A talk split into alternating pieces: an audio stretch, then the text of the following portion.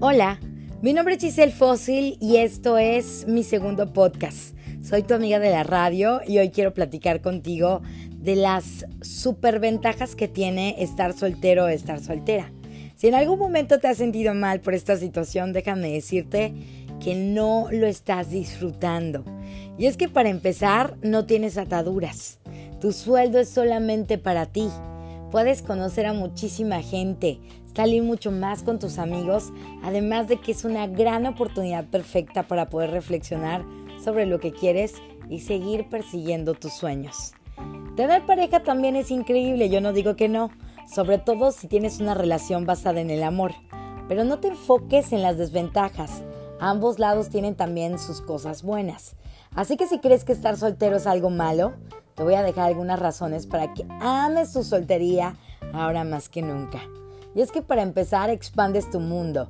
Si querías hacer un viaje solo con amigos, es el momento de viajar sin tener que consultarle a otra persona y organizarte con tus tiempos específicos si quieres ir, qué quieres hacer.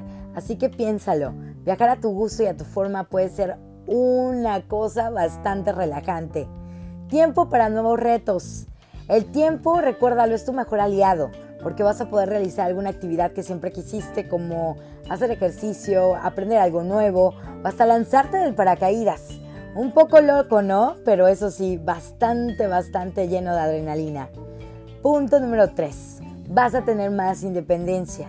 Al principio puede ser difícil realizar tareas solo o sola que estando en pareja, pero poco a poco vas a ir aprendiendo a realizar tus actividades a tu modo y a disfrutar de una independencia completamente saludable.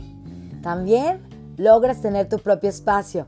Si tienes una pareja y vives con ella, el punto es compartir y tener que ceder en muchos aspectos, sobre todo en temas de orden, de decoración y hasta en cómo se van a dividir el closet, ¿te imaginas? Otro de los puntos importantes es aprender a estar contigo mismo. El tener una pareja implica dedicarle ese tiempo y en ocasiones olvidarte de qué es lo que realmente quieres, tus sueños, tus metas, hacia dónde vas. ¿Sabes qué es lo más padre? Que tu dinero es para ti.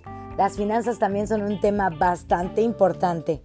Así que gastas nada más en determinadas cosas y esas van a ser tus propias decisiones y tus propios gustos. Y aparte, que te vas a librar de relaciones familiares tóxicas. Y es que no quiere decir que siempre será así pero en ocasiones puedes evitarte de reuniones familiares molestas o la típica suegra que no te quiere o la cuñada que son metiches y así, te vas a librar por completo. Libertad plena y absoluta, así que a disfrutar de tu soltería. ¿Con cuál empezarías? Disfruta, disfruta y dale tiempo al tiempo. Va a llegar esa persona que va a robarte el corazón, pero por mientras, a disfrutar de tu soltería. Soy Giselle Fossil, tu amiga de la radio, y este fue el segundo podcast. Espero te guste muchísimo. Hasta la vista, baby. Buenas vibras. Adiós.